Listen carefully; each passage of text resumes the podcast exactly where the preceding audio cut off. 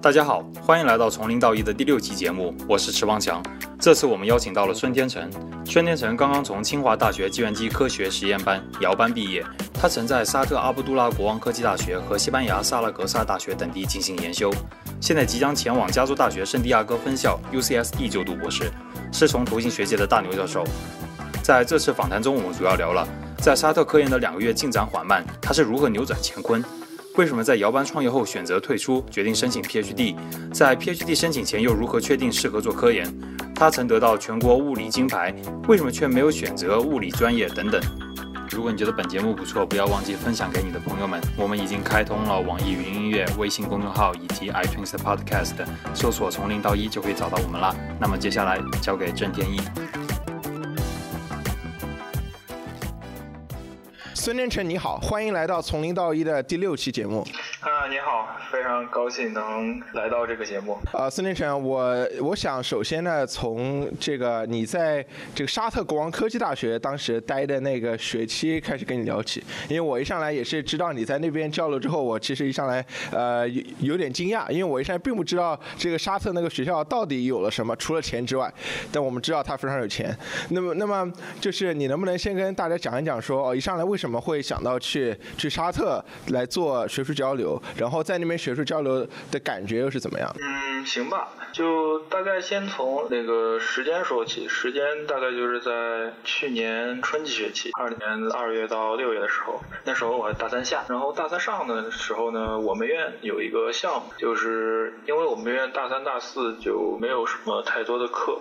然后大三的时候老师就会。就有一个项目，就支持每一个同学，只要在外面能找到一个类似 research intern 的一个位置，只要有一个教授能实验室能接受你，院里就可能放你出去去研修一一整个学期，而且院里也会出钱资助你。然后就是有这样一个项目的这个政策的支持，所以我就在大三上学期的时候就开始去呃搜寻一些关于就是我感兴趣的这个方向。呃，我当时做的这个方向是，嗯，当时我是在做一些 VR 的东西，然后。在学术界里面，跟它对应的一个方向应该是 computational 呃 display and imaging 计算成像、计算摄影叫这样的一个呃领域。当时我就去搜，然后因为这个领域实际上一个刚起步的一个领域，它这里面做这个方向的教授不多。据我所知，可能也就是斯坦福大学威森教授，然后呃 MIT 的 Raska Ramesh 教授，然后还有。就是我去的，呃，这个沙特这个阿卜杜拉国王科技大学这个 Wolfgang Heidrich 的这个教授，然后去那儿以后，就是说，当时肯定是广撒网啊，就是说。呃，我给，当然就是给这个领域的各个教授都发了邮件，当然最后得到回复的也就只有沙特的这位教授，所以就简单很简单用简单的话就是说我发了很多邮件，套了很多词，但是最后只有他 邀请我去了，嗯，就是这么简单一个道理。然后具体到那儿的那个感受，其实其实你说你刚听到沙特这个国家的感觉是怎么样？可能会想到中东那种比较乱的格局。那我我当时第一感觉也是这样。我问周围同学，周围同学也也是这样的一个感觉。对。那后来后来我稍微了解一下，因为我妈妈她有同事，她曾经在这个国王科技大学做这个工程师，然后问了一下，其实他那个至少。呃，最重要的一点信息就是他很安全。他这样一个大学里面，就是就反正就是被保护的很好。然后，所以，然后我也去联系到了他这个实验室里面的师兄，实验室里面的师兄，也就是跟我讲了一下关于实验室的现状。那个老师确实非常厉害。呃，他本来是 U B University of British Columbia 加拿大那个温哥华那一所大学的教授，后来被这个呃就是这个大学这个挖过去了，然后也就二零一四年的事儿，嗯，反正还是一个非常非常厉害的教授，然后所以我就首先他安全，其次这个教授牛，所以我就决定去了，这样一个这样一个过程。嗯，那去了之后在那边感觉怎么样？去了之后，嗯，怎么说呢？还是觉得过得挺好的。就他那个大学，他建校是二零一零年才建，二零零九年吧。当时沙特的那个叫阿卜杜拉，就叫阿卜杜拉的那个那沙特国王建。然后他建校的这个目的呢，是因为就是明面上，我我就是他的意思是说，呃，这个沙特石油快要挖光了，再过十几年这挖石油就要挖光了，我们搞一些其他产业，然后就开始搞教育，然后沙特国王就投了一笔钱去建这个学校。然后，但是之前有教训，就很多国王啊，他投这些钱，他投了钱建了大学，他在位的时候大学好好的，他一走大学就不行了，因为他那个沙特是一个相对来说比较保守的国家，那你有时候你这个这样一个非常偏西方化那种现代的大学，可能在这个就是有国王支持就好，没有国王支持，国王一不在位他就不好。嗯嗯。所以他这次他这个大学建立的时候，他就直接。把这个大学不是挂在沙特的教育部，而是直接挂到沙特的能源部。沙特的能源部，嗯，就是管石油的那个部分。嗯，所以说，当这个阿卜杜拉国王在二零一五年去世的时候，这个学校有没有受到很大影响，因为它是隶属于能源部，而不是属于这个教育部，所以它没有说太多政治的影响。然后，呃，之前你也提到，就是这感学校感觉就是就不缺钱，确实不缺钱。这个我去的时候，他这个什么签证费啊、往返机票啊，以及在学校住宿，他都免费提供，就直接帮我报报销了。然后在那边每月也会有一定程度的这个生活补助。对，这是它基本情况。具体来说，你说这个科研氛围，科研氛围那边，呃，因为实验室里面，其实就是我跟的那个，呃，说说到说到底还是实验室嘛。他实验室里面这个这个老师是德国人，他二零一四年刚到这个沙特这个大学，然后招学生的时候，其实呃，就实验室里面基本上都是中国人，因为他可能他觉得中国人比较。较勤奋，嗯，相比于其其他人，而且来这个学校里面的中国人比例也比较多，大概有百分之十五、十六的样子。啊，剩下是是是哪里的？呃，他大概是有百分之三十的沙特，然后剩下人，我觉着就按数的比例来分一分，所以 中国人显得多一点。嗯，其实就是里面。呃，各国各各国的人都有，什么南美的人啊，埃及人，这个就是欧洲人，美美国人，其实，嗯，就各种各样的人，嗯，而且他这个学校就其实说实话，就跟沙特外面的一个社会是就完全两个社会，在沙特外面那个女性是要穿那个黑袍带面纱的嘛，然后沙特还有一个就是他们每次礼拜。嗯，他礼拜的时候要停止一切商业活动，但是在学校里面没有这么一个规定，在学校里面女性可以就是就是跟正常的差不多，不用戴面纱，穿那个黑袍，然后学校有的时候。礼拜的时候也不用管，就正常像正常那样做。就我有一次去过初学校，去过一些沙特当地的一些商场之类的，确实他一到礼拜时间，他他一天有五次礼拜，好像第四次礼拜他是日落时间，那日落时间他就半个小时，所有店全部关门，然后有些人人就会在地上去祈祷，是这样一个情况。嗯，对，然后就是在学校里面感觉真的就跟跟一个西方的大学真的差不多。对，那在实验室里面呢？实验室里面，你刚刚说就是有有不少中国人在里面干活，那然后整个氛围你感觉怎么样？氛围的话，我觉得就还是跟中国人就是勤奋呗，work hard。大家其实一周他他的是他的工作日是从周日到周四，然后周五周六是休息。对。然然后除了周一周日到周四，周五周六其实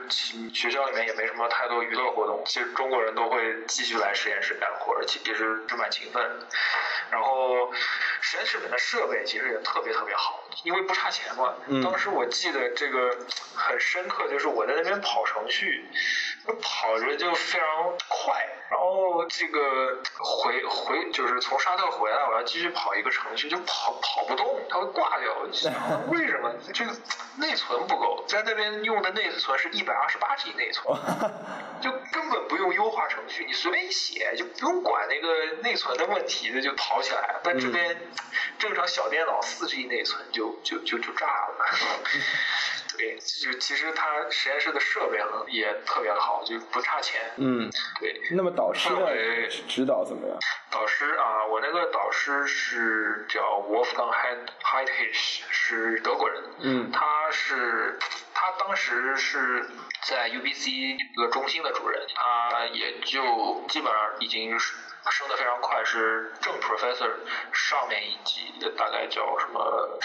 就是中心主任的那种感觉。嗯，然后他是在这个叫 computational imaging 这个领域里面有相当影响、相当大的影响。嗯，然后他在沙特那个实验室叫 Visual Computing Center，他是这个 center 的主任。嗯，然后他这个实验室的定位，它是并并不是隶属于任何一个院系，而是定位于这个数学、电子工程和计算机系之间的一个交叉学科的院实验室。所以其实可以看到，他那个实验室就是我的师兄师姐都不是同一个呃。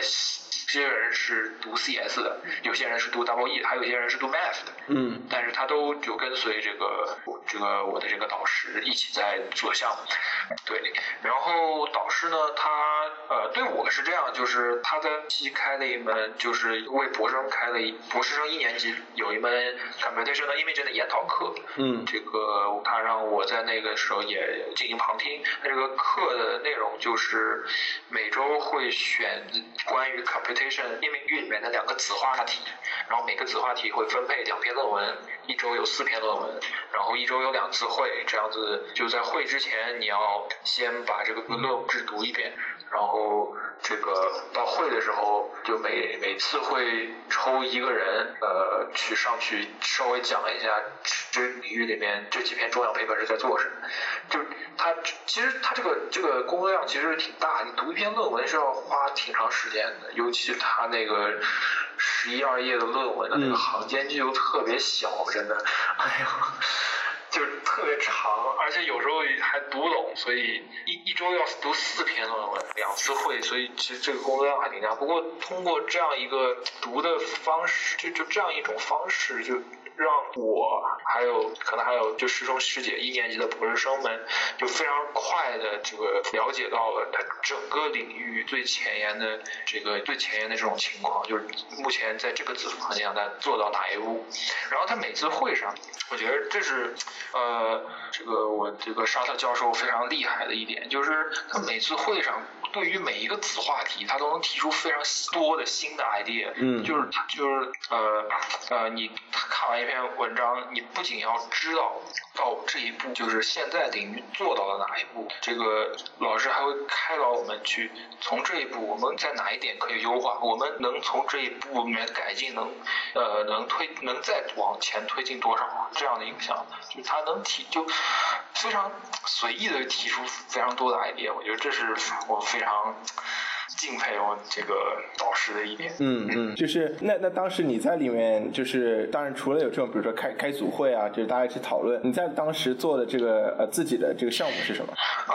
当时老师给了一个非常简单的项目，呃，也不是简单嘛，老师说 this is a fast project，因为我在那边就待了就待四个月，所以他给了我一个偏算法性的东西，就是要写写代码。嗯，它是图像的逆逆选机，就是 deep blur deconvolution。嗯，呃，简简简单一个图解释一下它像它是什么会，嗯就是一个图像在拍照的时候，因为你用那个透镜不是这个完美的透镜，你一个点不可能聚焦，同时就是在物方的一个点不能不可能聚焦在完完全全聚焦在相方的一个点，所以在你在拍照的时候，你那个图像是被模糊过的。呃，一般性都是用高斯型的一个核儿 kernel 嗯。去模拟这一个，相当于一个真实的图像，你观察到的图像是真实的图像和一个高斯型的 kernel 进行卷积的一个过程。嗯。然后我的这个要做的就是，我根据我观察的图像去恢复出真实的图像，恢复出清晰的图像。这个问题就是已经存在了很多年，它就有六十多年的研究历史，就很多数学家和计算就是 CS 的人都提出过很多这些算法。然后呃，我的这个导师他当时的一个他得得意名声门生大弟子，他也在这个领域里面提出了一些新的方法，有一些非常多的贡献。然后呃，我基本上就是呃怎么说呢？就是大大弟子已经在这个领域上做了很多很多贡献，我就当时拿到拿到这样一个同样的题目，他他当时给我的是除了给我的题目，还给了我一个思路。他说你试试看用傅立叶分解的方法，在频域里面去找一些信息。嗯嗯，当时我其实我拿的这个压题目压力还是挺大的，因为这个短短四个月的时间，我要去。去匹敌这个他的得意门生做这贡献，我感觉还真有难度。对，然后后来。就这个研究过程其实也蛮曲折的，一共四个月，前两个月我就在这个摸索，因为一开始整个领域还不熟悉，还一还需要去读一些前人做的 work，去读一些前人的论文，看看别人是怎么做的，别人哪些坑已经踩过了，我不能去踩，别人觉得哪些方法 work，我可以去找一找这个这个方法里面是不是还有更好的就改进的余地这样的一个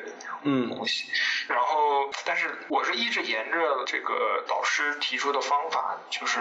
在频域里面去找信息，所以我一直在频域里面去尝试做一些工作，但是尝试了两个月，找了很多方法都没有办法。嗯，之后两个月过去，什么都没有，我非常着急。嗯，就因为呃，当时是二三月二月二十几号到的，然后做到五月一二号的时候，还就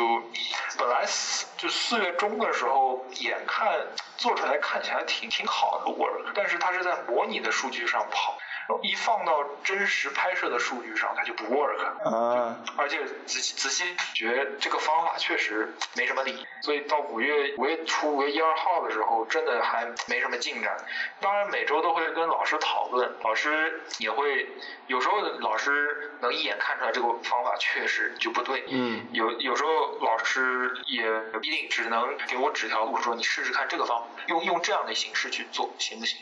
但是呃两个月。确实没做出来什么，而且到五月初，因为那次那个 Wolfgang 教授他正好是担任了那个 SIGGRAPH Asia 的，就二零一六年 SIGGRAPH Asia 的 Technical Paper Chair，是 SIGGRAPH Asia 这个会议专门管这个呃论文的录取的这一个 Chair，嗯，所以他他那个学期其实还挺忙的，他五月十几号要去出差一周，这中间还得不到他的指导。我就特别焦急，其实五月初还是真的特别焦虑。嗯，后来冷静了一下。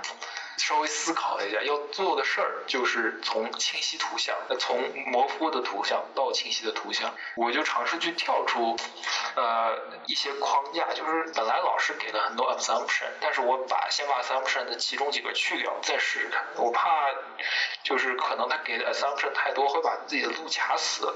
当时老师提出的是用 window Fourier transform，就是照片你先取一小一小块一小块去做复叠变换试试看。嗯。当时呢，我就他提出这个提提提取出一小块一小块的这种思想，我想想看能不能再发展一下。然后大概他是我记得是五月六号乘飞机走了吧。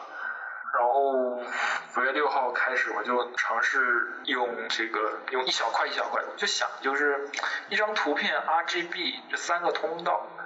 RGB 三个通道，你如果单独提取出来看，都是同样的信息，对吧？嗯。一张图片三张三张三个通道提取出来，其实都是黑白图像。但是你黑白图上你看到内容，你 R 通道也能看到，比如说啊看到一个苹果，这个 Green 通道也能看到一个苹果，Blue 通道也能看到一个苹果。这三个通道是不是这个信息有一定冗余？你有一个通道，你比如说你有一个通道，你是不是就能去恢复出另外两个通道？我就用这样的一个思想，再用他老师提出来的，用一小块一小块提取出来的这样一小块一小块的这个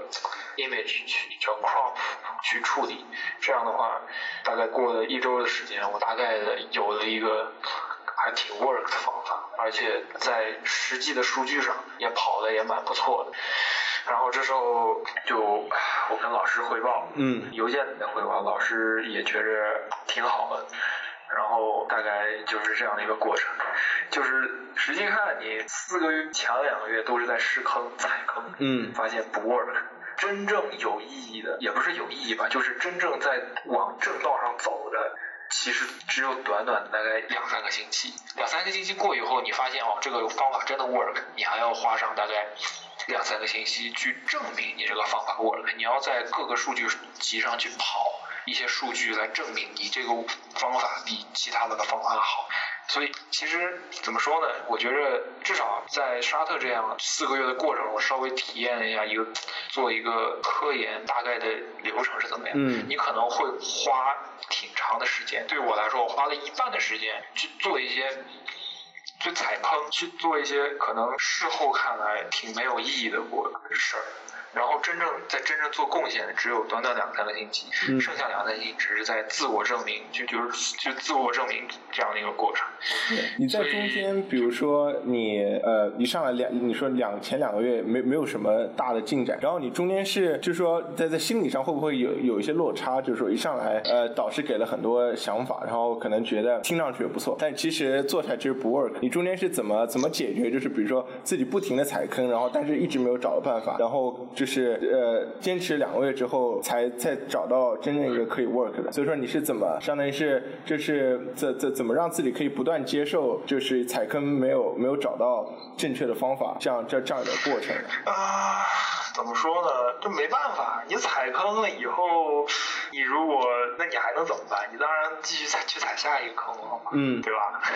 呃，当时其实到五月初的时候，还真的蛮焦急的，因为呃，从功率功利的。角度来讲，我因为那下半年需要申请，我需要一个好的推荐信。如果我在这边什么 work 都做不出来，那老师也没法给我写好的推荐信。从功利的角度，我是这样想。从就是从就是呃从自我价值这样一个角度去想，我觉得这做了四个月什么都做做做出来，感觉对这个自信心的影响还挺大。嗯嗯。所以想一定得做出来一些东西，所以真的就大概五月初的那两个星期，我就一直待在实验室里面去想，试各种办法。就当时。想到就呃，我也不知道怎么想到的，可能是踩的坑多了，这个呃稍微冷静了一下，觉着不对劲，这这条路怎么全是坑？嗯，所以就想换了条路，大概是 jump out of the box，有那么多 assumption，老师给了那么多 assumption，但是可能老师给的这个 assumption 有点太过了，我砍掉几个 assumption 试试看，结果试了一下，呃，确实能有一个挺好的方法，是这样的一个过程。嗯，对。那么就是我我想问一个比较细节的问题，就比如说你你说你在中间就你去实验室里面，然后然后然后工作。那么比如说你在中间，你一天假设你在实验室里面待上一天，你一天里面这个时间会怎么分配？因为经常我们在比如说在知乎上看到说哦这个什么 PhD 的时间陷阱，说你早上到了办公室，我刷刷什么是刷刷微博，然后过一会儿就中午了，吃了个饭又又到下午了，一天看上去我都在工作台前面，其实我什么都没有干。那么你是怎么样就是说最最最大化的就利用自己的时间呢？嗯，对，确实是个问题。这个时间分配，因为没有人监督嘛。嗯，对的。没有人监督，很很容易自己这个刷刷微博，时间就一天就结束了。就其实我是这样，他当时呃大概也就每天正常起，就九点钟、十点钟到实验室，然后就就 work 就 work，然后在下午他吃呃吃完饭有一股困劲儿，然后就喝茶呗。嗯。当时正好有一个呃，这个师兄留了这个一壶茶在那边，一盒茶，一盒茶在那边，然后就靠喝茶来防止自己困，然后呃，对，然后就就一直 work。然后晚上我发现就是比较好的调节情绪的方法，就是就有时候你真的做了一天，发现都不 work，真的沮丧。嗯。而而且这个呃，不像在在学校里面，你回去四个人一个寝室可以一起聊天，那在那边住的是就特别好，一个人住合住一个大别墅，一个人单独一间，其实挺孤独的，说实话。然后正好时差，我晚上的时候中国是在在半夜，也没人聊聊天。其实晚上有时候就喜欢去游泳，在这边反正出身汗，嗯，这样至少对自己情绪调节还是比较好的。我觉着，当时我是这样觉得。那你在中间有没有就是你说那边有有不少师兄，就是你在做的时候，除了跟教授讨论之外，呃，你你有没有和其他的就是师师兄一起讨论这个问题？呃，那肯定也是有的呀，就。呃，师兄也会给我一些指导的方，但是师兄也因为师兄自己手里也有活儿，他其实也有一些课，挺忙的，也不可能真正的去介入，就帮我一起做这个项目。嗯。呃，能做的也就是一起吃饭的时候，我跟他聊起来，哎，我说，哎，我觉着我看了这篇论文，他这用了这个方法，我觉得用这个方法用在我这个问题上，可能可能会 work。嗯。那师兄可能会说，这个方法其实有人已经做过了。你看那一篇 paper，让我想啊，原来已经有人做过了。然后下午看一下那篇 paper，啊，反正确实有人做过，但是里面还有一些缺陷，是不是我还能改进一下？这样大概是这样一个过程。嗯，也就是。呃，可能说就是靠师兄的经验吧，因为师兄师师兄师姐们可能在这个领域的时间比我长，读的论文比我多，也知道就是有些哪些问题别人已经哪些坑别人已经踩过了，哪些坑别人已经填过了，大概是这样的一个。嗯，是，就是其实干活的时候还是要靠，其实还是主要是单兵作战。嗯，是，好的，就这个这个科研的问题，待会儿我还再再再回过来讨论。现在我们先就我们在这个问题上呃聊了挺久了，我们先呃 move on。我想问就是。啊，接下来就是说，呃，你能不能讲一讲，就是你毕业之后的打算是什么？比如说，呃，你你之前就说之后去读 PhD，那么你就是之后大概，比如说今后我们说今后五年之内，你个人就在 PhD 毕业之前，你的一个呃打算是什么？然后是比如说在什么方向上呃做这样这样的情况？我 Ph 就是现在我大学毕业，呃，PhD 的去向是呃 UCST，是加州大呃圣地亚哥分。校跟的导师是 Ravi Ramamurthy，是图形学图形学界的一个大 graphics，然后他大概近四五年也慢慢开始做关于 computational imaging 计算成像，更具体来说是在做 light field 光光场的这个方向的东西。然后当时呃我是呃申请他的时候，他给我发了一篇论文，他最近在做。光场摄影的这样一个方向，我觉得非常感，就非常有，然后而且申请的时候，这个反正也就只拿到了这样一个 offer，其他申的 offer 也没有拿到，所以我就决定去那儿读 PhD。然后对，大概是这样。是，就是你你你当时啊，你之前是到学校里去看了一次，对不对？嗯，对对对，当时是三月初，今年二零一七年三月中的时候去他们实验室里面看了一圈，然后他呃就是除了在这个除了去直接见教授聊了几句关于这个未来做什么方向的这样一个问题，其实呃我在 UCSD 里面。还还碰到了一位 W.E 做光学的一个教授，因为 computational imaging，他的思想大概是 co-designing optics and algorithm，同时去呃这个设计光学和算法。使得是达到最好的方法，所以其实这个它可以算是一个交叉学科吧，就是光学和 CS 的一个交叉学科。呃，我读的是 CS，所以我可能对算法上面，但是我觉得如果要做这个领域，还需要有一定的光学的知识。嗯。然后我在 UCSD 碰到一个就是做光学的教授，然后他做的那个。呃，这个光学教授实际是我在 UCSD 的那个 CS 的导师呃介绍我们去见面的，然后他做的这个方向我觉得非常感兴趣，他做了一些，他好像前几年做了一些关于光纤维的一个东西，嗯，就光纤，然后他把光纤绑在一起，它叫叫什么 fiber bundle，然后用 fiber bundle 的一些变形能做一些光学上的对一些图像的放大，然后我觉得这个非常有意思，我觉得去 UCSD 以后。除了跟着 CS 这位呃导师去做这个关于光场的方向，我还可以去这个跟着 WE 的这位做光学的老师了解一下关于光学的设计这样一个方向。我对，实际上我对这个未来五年比较期待的。嗯，是是，呃，那么我就是我不想我不想花很多时间来聊这个申请，因为我们本来这个节目也不是主要讲是怎么怎么申请的。那么就是能不能能能不能就是简单就讲这。样一个问题啊，就是说你在你在之前申请的时候，你觉得就是当时有什么地方是做的做的不错的，有什么地方是做的做的呃不是很好，可以可以再改进的？呃。我可能申请的时候比较自信吧，可能有点自负。当时我申请的时候就申了四五所学校，然后。呃，对，因为因为我就用呃我同学的话说，可能在申请之前就把自己的方向卡死了。我当时因为特别感兴趣这个 computational imaging 的这个方向，所以我就只申了做 computational imaging 的一个方向的老师，大概也就四五个的样子。嗯。然后其实最后也就拿到，对，就就拿到了 UCSD 和这个沙特的 offer。嗯。对，然后呃，这可我我我不确定，这是可以说是呃优点。可能也有可能是缺点，优点就是我方向非常明确，我能非常容易的跟老师 match 在一起。缺点就是升的太少，很容易掉，对吧？嗯，那其他那其他的其他的几所升的学校，他们他们是因为招的人少呢，还是说是怎么样？就你有没有跟他们的教授联系过？嗯，估计还是自己水平不行。就是其他几所都是伯克利、呃那个 MIT、斯坦福这样的一个级别，都就就这三所，他可能还是自己，因为我当时决定读博士，从决定读博士到申请，估计也就不到一年的时间，所以感觉还是自己准备不是很充分。嗯，那你当时有没有考虑过？有没有考虑过读 master，或者或者是甚至就 gap 一年这种？嗯，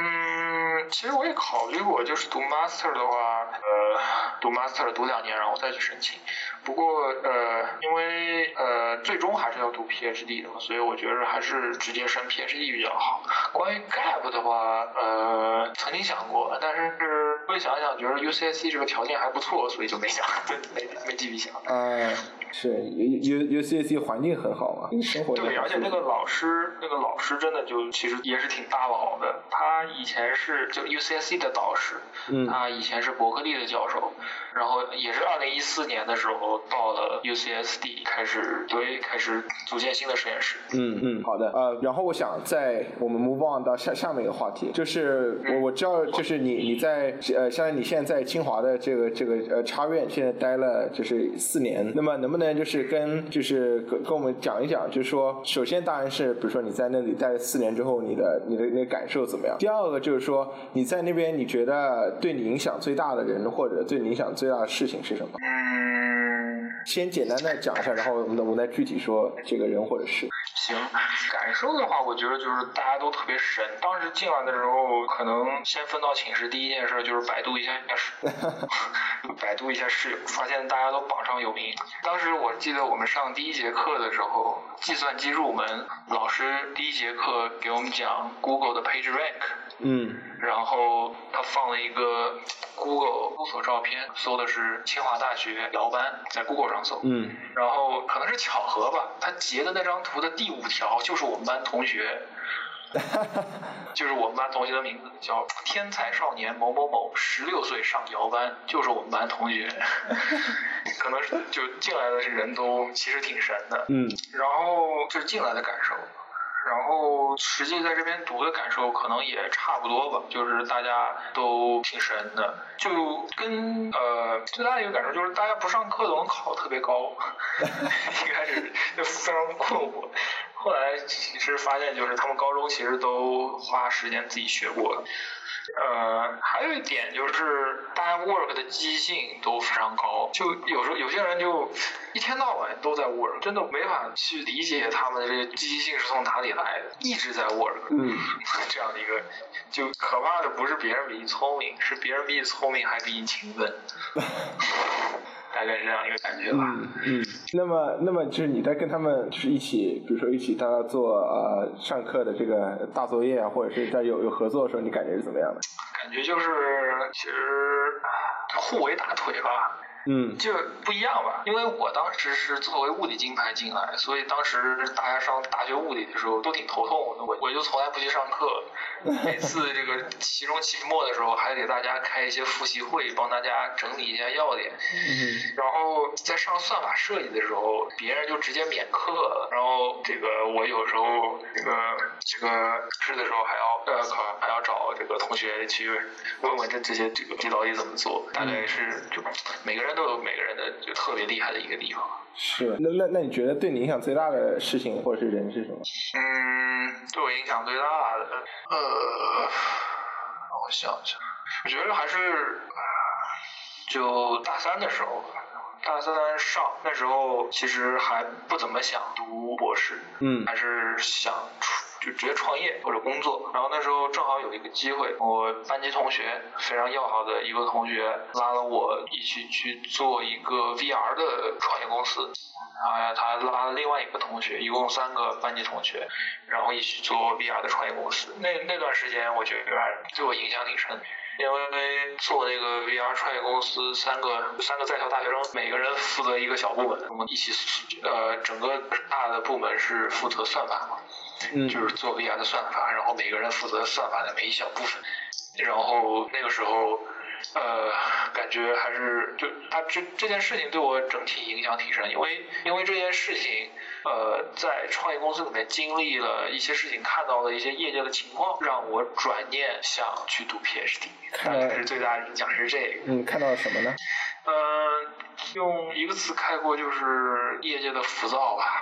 当时我们做 VR 的时候，我们是想真心的一步一步一个脚印的去做，真正做实这个算法。嗯而我们看到业界的一些其他公司，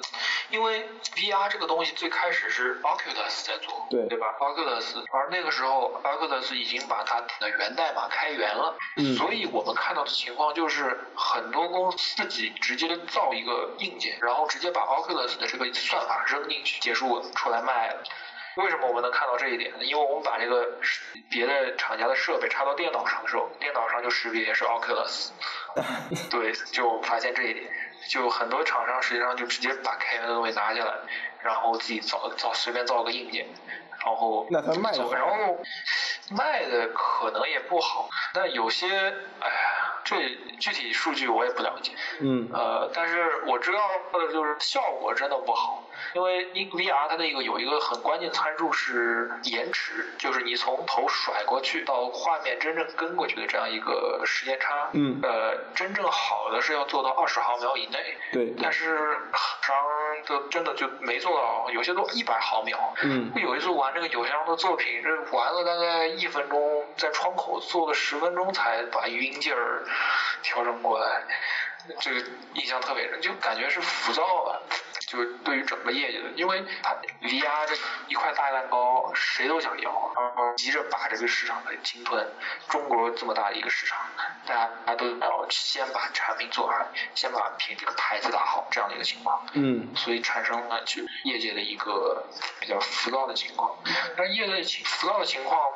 我个人有一个比较呃浅显幼稚的解释，我觉得还是挺浅显幼稚。就是怎么说呢？你中国人口这么多，你一件事儿可能在美国有一两个人能做成，那么在中国就有十个人能做成。这十个人呢，如果有一两个人去 rush，嗯去不管技术，先去搞营销，去抢人家市场，技术随便做一做。那么剩下八个人就必须得 rush，因为如果他潜心下来做技术，那等他做完技术了，市场就变成别人侵占、抢占了，别人就根本听不到他这个牌子了。嗯这可能比较片面，可能比较幼稚，但是可能在一定程度上能解释为什么现在的市场稍微有点浮躁。嗯，那你们当时做那个，就你刚刚说你们自己准备做一个这个 VR 的产品，然后自己也是想自己在开这个算法上能够有有一些自己的东西。那么后来最后最后怎么样？呃，最后实际上因为这个我们也是也不算自己创业，是跟着一个创业公司，然后后来那个创业公司因为因为那天那时候我们三个主要负责人其实大三下都想出国，然后在后面因为我们这个就是是呃可能也会因为是整个公司上层有一些矛盾吧，后来我们大三上学期结束的时候就从这个公司离开了，然后大概我个人就从那时候开始下定决心要读博士。这样的一个情况。啊，OK，就是实际上是当时你们三个一起走的吗？还是怎么样？对对，一起走的。嗯，就那后后来你有再去关心过那个公司吗？或者说有有有没有觉得他们他们之后你觉得他们之后做的怎么样？呃，我觉得这个公司其实还是挺厉害，因为他一直在自己做技术，从这个硬件自己设计到算法自己开发。其实算法就是我们几个同学一起开发。这样的一个过程，就是其实这他这个公司做出来的全部就其实都是自主研发，这点我还是挺佩服。他没有至少没有受到市场上某些其他公司就市场这个风气的影响，没有去急于的去 rush。嗯嗯，还是很佩服。对名字我就说了吧，免得有打广告的嫌疑。对对，呃，这这这没问题。那么就是我待会儿还还会再再回到就是这个业界的这个问题，我想再再问最后一个关于本科的问题，这也是我之前就是问了好呃几乎每个人我都问了这样问题，就是说在本科期间你觉得自己最大的遗憾是什么？最大的遗憾，最大遗憾我觉得就是有点没有潜心去做过好事儿吧。就其实我觉得我大二大三的时候就有点。觉着这个有意思，试试这个；觉着那个有意思，试试那个。没有完全静下心来，去认真的去钻研一个东西。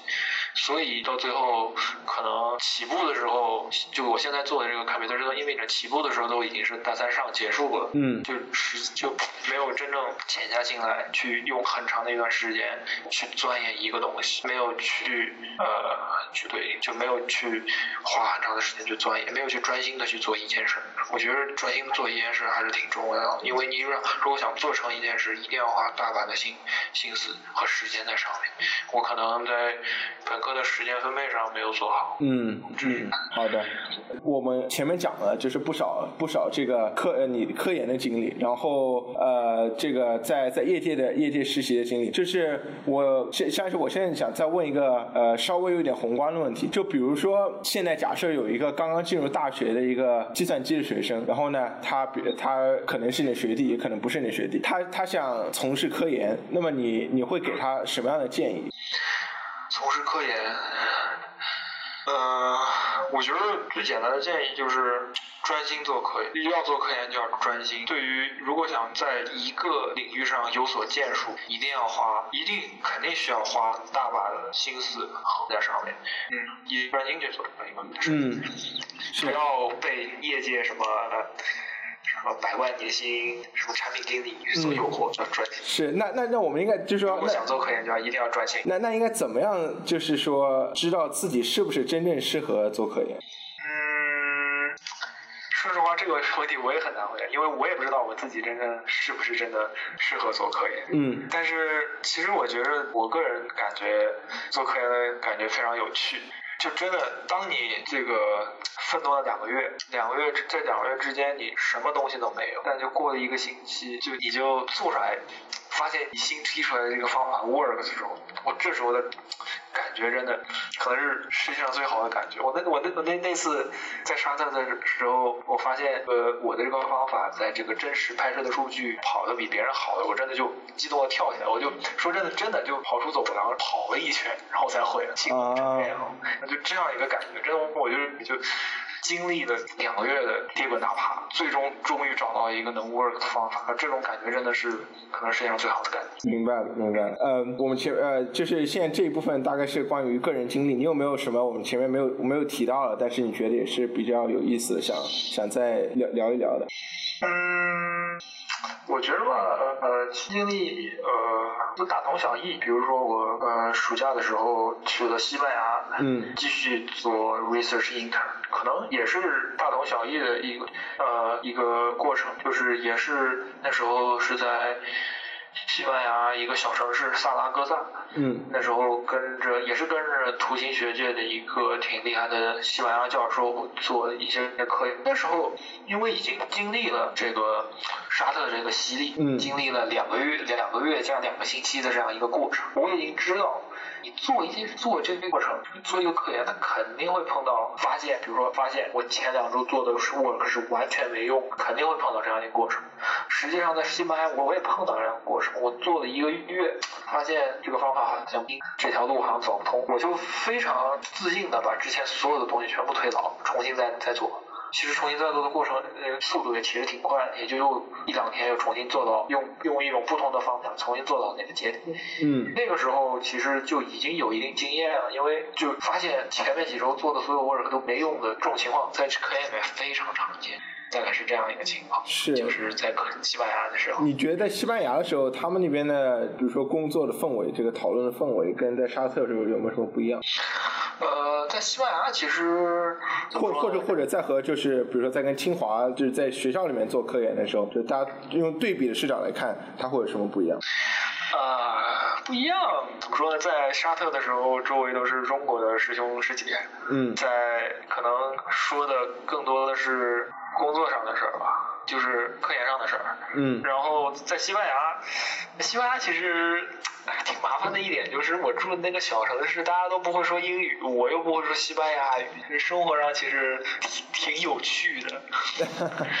然后跟师姐可能说起来都是些生活上的事儿，比如说这个我想去，如果想去看病该去哪儿之类这样的事儿。我觉得跟师兄之间讨论可能是这样，当然也会讨论科研，因为在西班牙的时候，我做的那个项目是是跟西班牙的一个师姐一起合作的，不是一个人做的。嗯所以其实跟师姐讨论的也也也有很多的讨论，嗯，一起做就合作的一个感觉。嗯，好的，我们聊了不少的这个呃个人经历，然后这个目标。接下来我想呃问一些就是相当于是和个人经历不是那么有关系的问题。呃，比 首先如果说你不读计算机的话，你会读什么专业？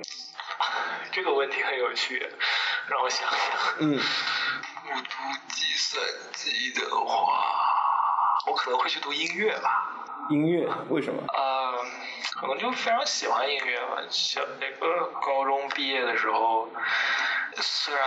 没有学过钢琴，但是觉着因为家里摆了一个钢琴，但是我不会。然后高中的时候正好有大把的时，高中毕业的时候正好有大把的时间，然后我就挑了一首自己非常喜欢的曲子就去摸索，感觉那个感过程还是非常有趣的。我觉得可能不读计算机，我就会去读音乐。嗯，就是就不不去摇班，就会去去去做音乐。可能这想法比较理想吧，毕竟我一路读的都是理科，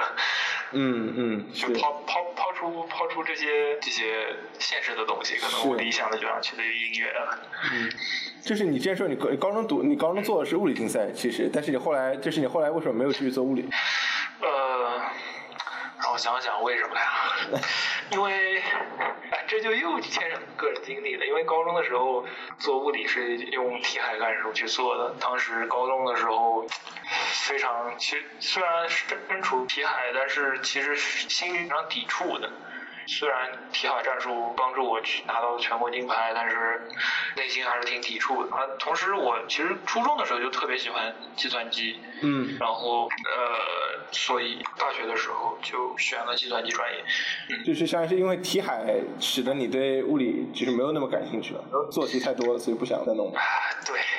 但是其实到大学以后，才慢慢理解到当时班主任的用心良苦。没办法，真正你想要在一定的领域取得成绩，你就要花比别人好好多好几倍的心思和时间。你不做题海，真的可能就真的拿不到全国金牌。这个道理可能我到大三、大四才慢慢悟到，到大一、大二的时候，呃，可能还是在就是大学自由了，应该多尝试。今天做一些这个电动小车，明天这个去这个再去一个创业公司实习一下，都在做这样一些尝试。虽然这个尝试对我的经历，就至少让我能经历更多的东西，但是。还是之前说的，就是不专心。嗯不专心的结果就是没办法在某个领域上取得很好的这个成绩。嗯，我是我是这样理解的。是。那么在计算机里面，你是有没有哪一项技术是你想学的，但是你还没有学？嗯，技术。对，就是技术上的。技术上的，这我倒没有想过。我其实最近最想做的就是把近几年来关于 计算成像的论文都通读一遍。嗯但是目前还没做。嗯。因为毕业设计在这儿，还在做毕业设计。呃，对，毕业空下先。呃毕毕业设计搞定了吗？毕业设计还在搞，就是毕业设计给自己做的关于计算成像的一个项目，但是也就只是在重现一下别人的成果。你毕业设计的设计其实时间也挺短的，也就四个月，也做不出什么很大的成绩，所以我就毕业设计实际上就是想。重现一下别人的 work，因为在沙特的时候，我曾经就是老师带着我们读过一些 paper 关于 computational display 的事情，然后呃，它这个 computational display 很厉害的就是在于它能在一定的视角范围内做到裸裸眼三啊，我觉得这个特别酷。然后毕业设计就给自己立了一个这样的项目，然后去自己重现一下别人做出来的这个裸眼三 D。对，最近其实已经已经把那个实体做出来了，但是其实这个在做的过程中还是会碰到很多 paper 里面没有写的问题，嗯，这样的一个情况。好的，你对人你对人工智能是怎么看的？它现在就我我们现在我现在说的人工智能就是是不是学术角度定义的，而是说我们现在在比如说业界，大家经常会听到这个词炒得非常非常火热。那么你个人来说你是怎么看？啊，让我想想啊，人工智能说是人工智能，还是人工的智能，是人在做。嗯，我是这样理解。到目前为止做的智能还没有完全是真正的智能，它没有一个逻辑，它只是一个非常 specific 的一个 word 那个 task，这个计算机能比人做得好，但是它没有完全到智能这个级地步。我个人是这样觉得，人工智能只是人工的智能，还是人借助计算机在在做一些突破，但是真正达到一个真正的智能，还需要有一定的路在走。嗯，我是这样理解的。好的，然后我现在呃还有最后一个问题是我们每一次都会问这个嘉宾的，就是说你能不能推荐一下你最喜欢读的几本或者是你平时最喜欢就是看的微信公众号啊，就这呃或者知乎专栏也可以。啊、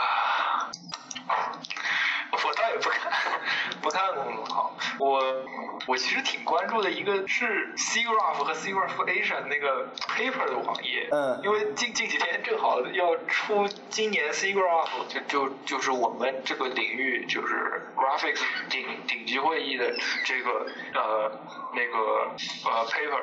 然后，因为最最近一直在往外放然后我一直在在盯着那个网页，一直在看。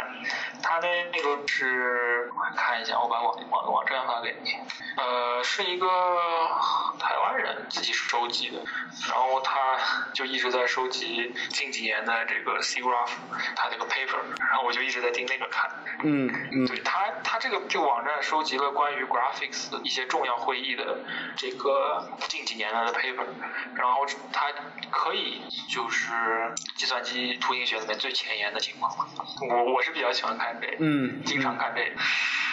那如果不是比如说不是专业上的呢，不是比如说就就是自在自己在做的这个这个东西上不是自己的话，让我我想想，我经常看什么？看 B 站。嗯，对这个这哎，其实嗯说，也也也没有什么东西，就专对对对，是可能就经常关注一下 SIGGRAPH，不专业可能也就自己娱乐一下，看看动漫之类的。好的，呃，就最后能不能就是给我们呃，就是听这个节目的观众留一个你的邮箱？当然我会把你的邮邮箱放在那个文字里面，但是你现在可以说一下，这样大家如果在听这个的话，就可以，如果他们有问题，可以直接呃邮件联系你，怎么样？啊，邮箱是 Kevin 点 K I N G O 零六二七 at gmail 点 com。好的，那么我们今天的节目就就到这里，谢谢孙天成。嗯，谢谢。